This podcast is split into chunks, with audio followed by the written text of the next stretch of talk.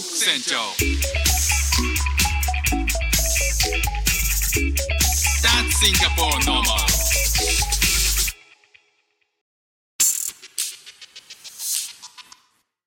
どうもフック船長です。シンガポールで3歳と4歳の息子の子育てをしている主婦です。イラストに挑戦したり歌を歌ったり英語学習のことだったり海外生活で面白いと感じた日本との文化や価値観の違いそこから改めて感じた日本のすごいところなんかをお話ししております。えっ、とシンガポールの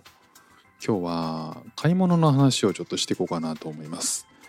えー半年ぐらい前まではですね割と頻繁にオンラインで生鮮食品買ってたんですよね。えっ、と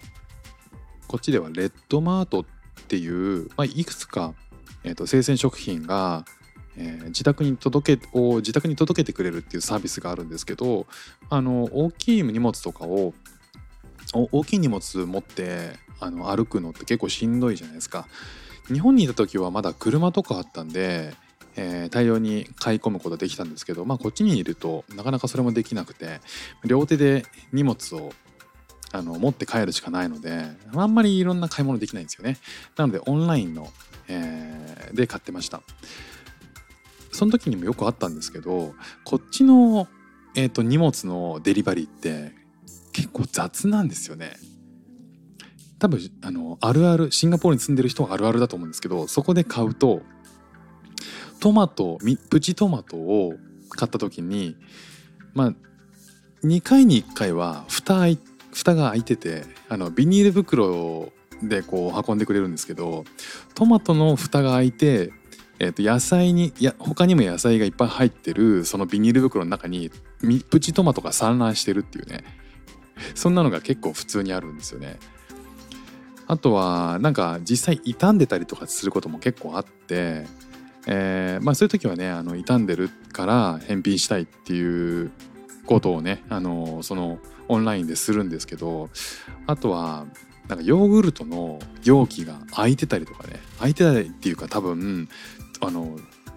運んでる途中に結構あ扱いが雑なんで蓋とか破れちゃってるんですよね。だからもうビニール袋がヨーグルトだらけになってるっていう、まあ、そういうこと結構ザラにあるんですよ。でまあそういうことはね日本だとなかなかないですよね。かなりこう丁寧に丁寧に運んで、えーお客様は神様だというふうに扱ってくれるのでそういったことがあったとしてもまあ大クレームになったりとかね、えーレビューで酷評を書いたりとかすることで、えーまあ、書かれたくない業者からするとそれはできるだけ防ぎたいということあると思うんですけどシンガポールに来るとその辺がすごい雑なんですよね。でスーパーで買い物する時の話なんですけど買い物する時、えー、とフルーツとか買う時に、えーなんかその何パーセントオフとかっていう貼り方あのディスカウントの仕方じゃなくて商品がちょっとこうまあ日本だったらちょっと悪くなっていくと何パーセントオフって書かれるじゃないですか。ただこっちってねあんま見ない気がするんですよ。その何パーセントオフっていうのは。書かれない代わりに一般的にはなんかそのどんどんこう表示価格が安くなっていくっていうだから、えっと商品の商品自体を、えーよく見て買わないとうんは安いたまたま安いだけじゃなくて安くて、えー鮮度が低くなってるものを、あのーそのそのえっ、とや悪くなってるなりの金額で売ってるんですよね。だから毎日見てたらその商品がだんだん安くなってこと分かるけど、えー初めて行った人には分からない仕組みなんですよね。だから結構や悪いものを掴んじゃったりとかするんですよ。ただそうじゃなくても普通の値段で売ってるのにもかかわらず、えー悪い商品をそのまま置いてたりとかもするんですよね。で、えー、とこっち来てうわすごいなと思ったのはそういう商品、えーこっちの人ローカルの人はどうやって買ってるんだろうとどういうふうに商品選んでるんだろうと思ったらあの例えばブドウとかね、えーこれ普通の行動なんですけど商品をめっちゃ吟味するんですよ買う前に。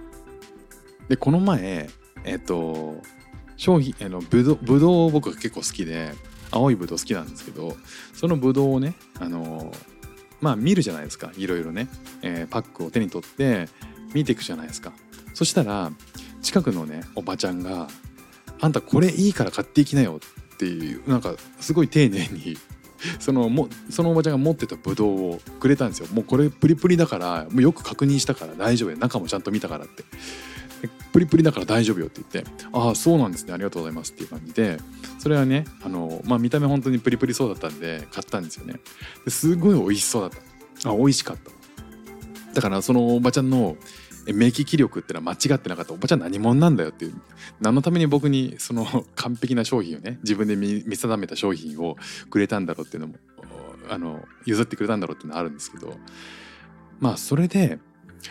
あの周りの人の行動を見てたらそのパックをね手に取って蓋開けてるんですよ。で蓋開けてたり中身見そこをそこを下から見たりしてめちゃめちゃね吟味するんですよね。で確かにそうやって吟味しないと中には本当に悪い悪い商品が入ってたりするんで本当に実際ちゃんと見ないといけなかったりするんですよね。だからこう、うん、そんなにこう日本にいた時にそこまで悪い商品を買うことってあんまなかった気がするんです頻繁には。たまにはあったと思うんですけどそれを僕一回ねあの桃買った時に地元でスーパーで桃買ってなんか桃がすごい悪く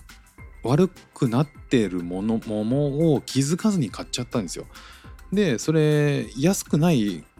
買い物だったんで、えー、と悪くなってましたっていうのをそのスーパーに連絡したんですよね。そしたら「申し訳ございませんでした」って言ってあの桃を家まで届けてくれたんですよね。いやシンガポール考えらんないですねそういうもうお客様神様だっていうふうに思ってないからだからまあそういうのが当たり前に育っている国だともう自分の身をみ自分に守るしかないっていうことからもう蓋開けてまで中身を見るっていう。だからあのあのブルーベリーにしてもブドウにしても同じコーナーなんですけどそこでにいる買い物をする人たちってまあみんなパッケージ開けてるんですよ。開けて中めちゃくちゃ見てるんですよね。でまあそれが普通だからあのまあそれが